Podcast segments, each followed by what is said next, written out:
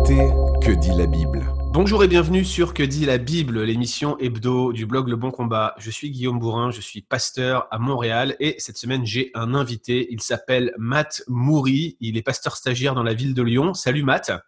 Salut. Alors on a eu l'occasion de, faire des Coram Deo ensemble euh, très récemment, Matt et moi, avec notre, euh, notre ami Pascal Denot. Et Matt nous avait suggéré un thème qui, qui était davantage approprié pour euh, le, format de Que dit la Bible, je pense, puisqu'on va parler un peu plus euh, théologie analytique et même exégèse. Aujourd'hui, on va s'intéresser à la notion, au concept de chair dans le Nouveau Testament. Alors, je vous parle de la chair, euh, non pas la chair avec un E à la fin, celle derrière laquelle votre pasteur prêche tous les dimanches. Il s'agit bien de la chair, celle contre laquelle on doit lutter, notamment dans, dans les écrits pauliniens. Et la première question que j'aimerais te poser, Matt, euh, le Nouveau Testament fait régulièrement référence à cette notion de chair. Clairement, hein, on le devine quand on lit euh, les textes du Nouveau Testament, ça n'a strictement rien à voir avec le corps physique. Du coup, de quoi s'agit-il? Vaste question. Euh, le mot chair euh, euh, en grec, sark, hein, fait partie des termes polysémiques, c'est-à-dire qu'il peut avoir un usage différent selon le contexte dans lequel il est utilisé. Et donc c'est pour ça qu'il faut faire très attention. Alors parfois nos traductions en français peuvent nous induire en erreur ou bien peuvent nous aider.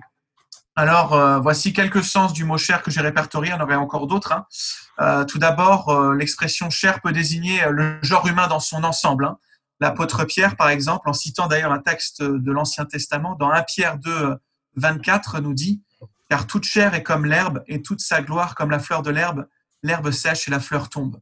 Donc toute chair est à comprendre ici comme tout être humain, puisque tous les êtres humains sont des êtres de chair. Et donc dans ce sens, tout être humain est charnel, et ça n'a rien de péjoratif. Mais euh, dans un deuxième sens, euh, la chair peut aussi désigner la fragilité de la condition humaine. Hein. Mhm. Par exemple, dans Galates 4, verset 13, où Paul il parle d'un problème physique, un problème dans sa chair qui l'a empêché de prêcher l'évangile. Et dans cette acceptation-là, euh, la chair pointe du fait notre pointe du doigt pardon notre faiblesse, notre limite créaturelle, qui peut ou ne peut ne pas être la conséquence d'un péché. Après, bien sûr, il y a la chair comme le corps humain, mais bon, ce n'est pas ce dont on va parler ce soir. On pourrait penser par exemple à l'apôtre Jean dans 1 Jean 4, 3 qui nous dit que Jésus est venu dans la chair. Mais mm. euh, le sens sur lequel je voudrais revenir, c'est celui qui nous intéresse aujourd'hui, c'est euh, ce troisième sens, celui de la chair pour désigner euh, le principe anti-Dieu à l'œuvre dans l'homme pécheur. Par exemple, Éphésiens 2, verset 3. Nous tous aussi, nous étions de leur nombre et nous vivions autrefois selon les convoitises de notre chair, accomplissant les volontés de la chair et de nos pensées, et nous étions par nature des enfants de colère comme les autres. Donc pris comme cela, euh, ça n'a rien à voir avec le corps physique, le mot chair.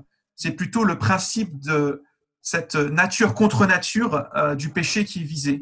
C'est cette inimitié avec Dieu qui pousse les rebelles à se fourvoyer dans la désobéissance, aussi bien dans leur corps que dans leur esprit. Et donc c'est le fameux principe de la chair euh, chez Paul.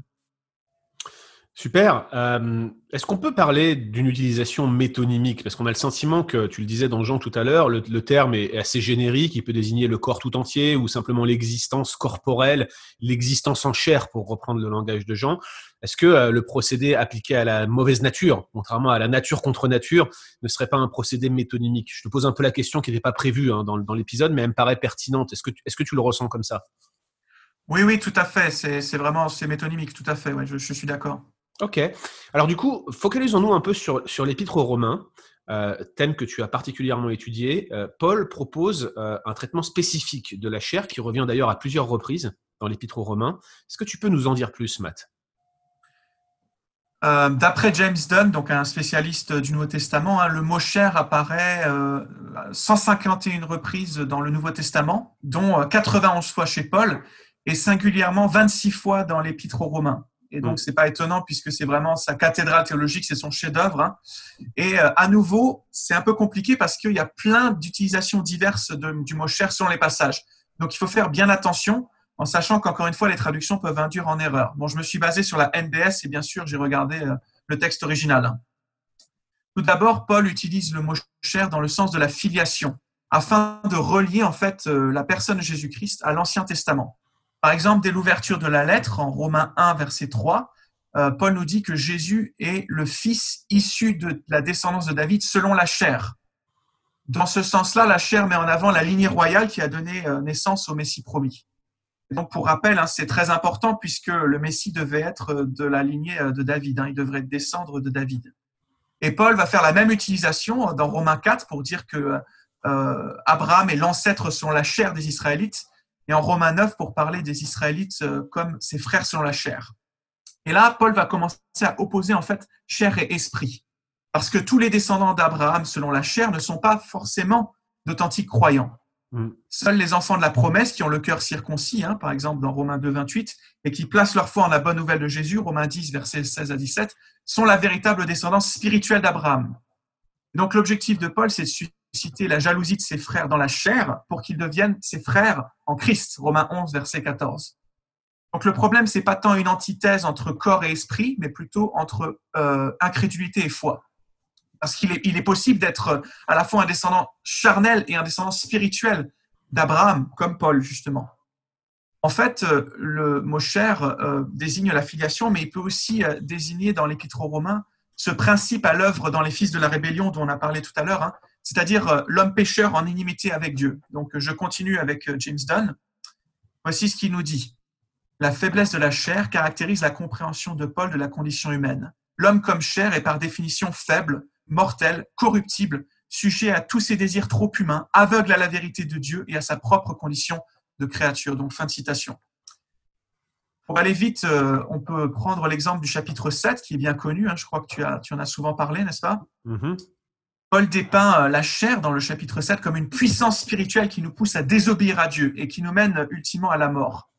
La chair, c'est donc une réalité universelle qui affecte chaque descendant d'Adam, euh, en tout cas dans la condition post-lapsaire, exception faite de, Jésus-Christ, bien entendu. Et donc, l'homme du chapitre 7, il est pris dans cette tension euh, antithétique, je dirais, cette tenaille euh, existentielle entre son intelligence, qui souhaite obéir à la loi de Dieu, et sa volonté, qui est complètement corrompue par la chair. Alors, quelle est la solution que Paul met en avant? Euh, Comment faire pour être libéré de la chair hein? Paul dira Qui me libérera de ce corps de mort, je crois. Oui. C'est intéressant d'ailleurs, c'est intéressant de noter ce parallèle entre corps et chair au passage, où on a vraiment le sentiment qu'il continue à jouer sur des procédés de métonymique en fait, pour, euh, pour, pour signifier en fait que la totalité est corrompue, comme si cet aspect qu'il décrit comme étant la nature mauvaise, euh, il utilise un langage qui généralement est, est, utilisé pour parler de la personne de manière holistique, c'est-à-dire dans son intégralité en fait. C'est ça qui est, qui est frappant.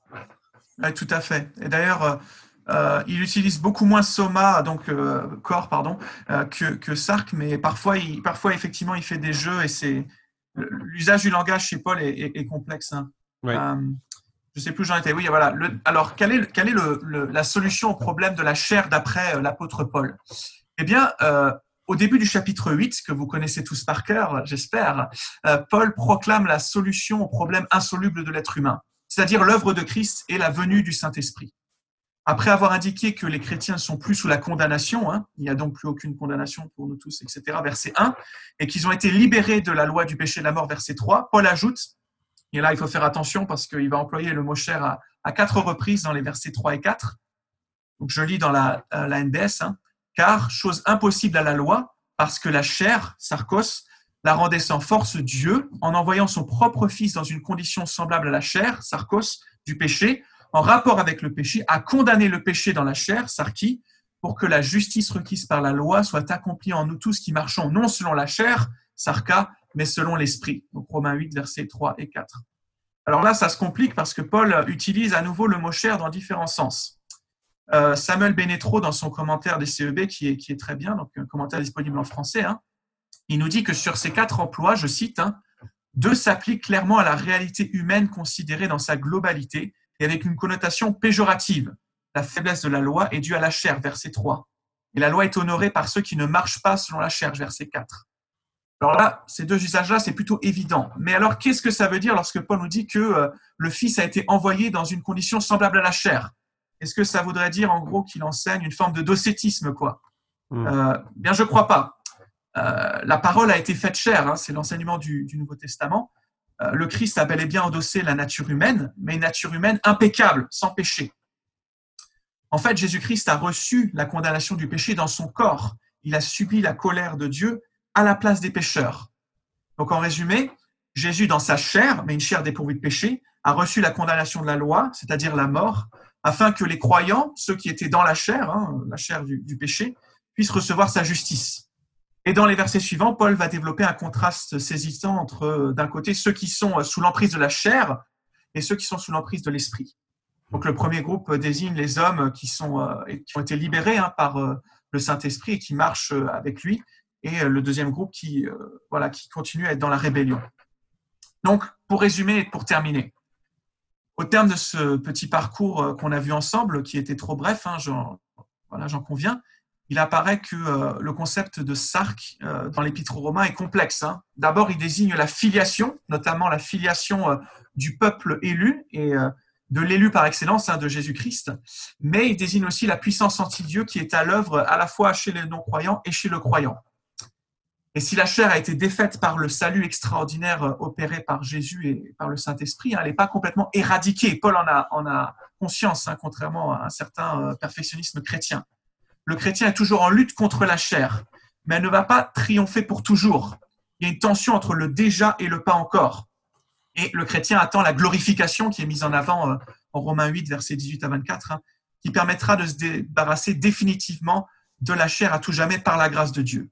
Et donc, chaque chrétien que nous sommes devrait soupirer après la libération de la chair et après le jour où Dieu va transformer son corps de mort en un corps glorieux pour toujours.